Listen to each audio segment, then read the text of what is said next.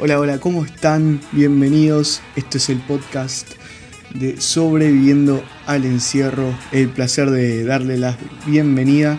Y hoy tenemos una visita muy especial. Nos acompañan los columnistas de, de Running para contarnos un poco cómo es ser running en la cuarentena, cómo es ser running eh, encerrado más que nada le doy el placer de, saludarlos. ¿Cómo están? Miguel Huergo y Mariano Pisani. Bienvenidos.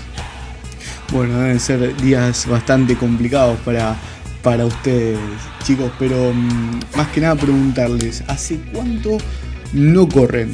¿Y les pasó alguna vez que estuvieron tanto tiempo sin poder hacer actividad física al aire libre? Hola Santi, hola Mariano, ¿cómo les va? Bueno, este, lo primero que tenemos que decir es que hay que cuidarse con el tema de la alimentación. Uno por suerte dentro de la casa, del departamento, tengo una cinta por lo menos para correr, así nos mantenemos, activos.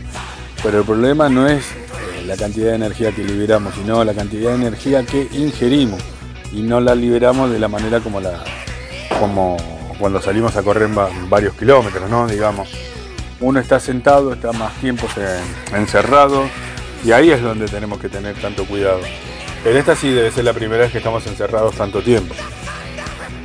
Hola Miguel, hola Santiago, ¿cómo andan? Eh, la verdad hace bastante que no corro, desde que empezó la cuarentena prácticamente. Eh, y la verdad, algo de ejercicio vengo haciendo, ya sea unos abdominales, eh, unas flexiones o ejercicio de levantamiento de pesas, pero correr en sí no, no corro desde que empezó la cuarentena.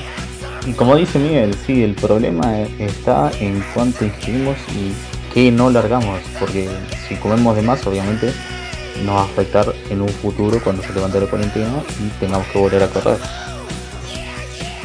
¿Fue difícil de llevar ese cambio abrupto de, estar haciendo actividad física al aire libre y después este, tener que acoplarse a, estar encerrado? Eh, ¿Cómo lo manejaron desde la manera mental y, física ese, ese cambio tan abrupto?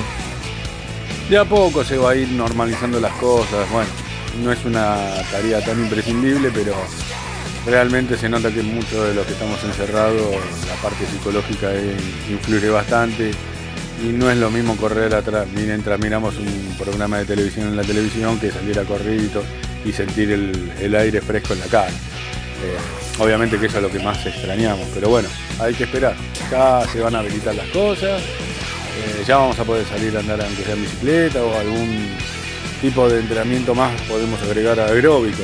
Ahora estamos todo lo que es aeróbico un poco de fuerza, pierna, ese tipo de cosas.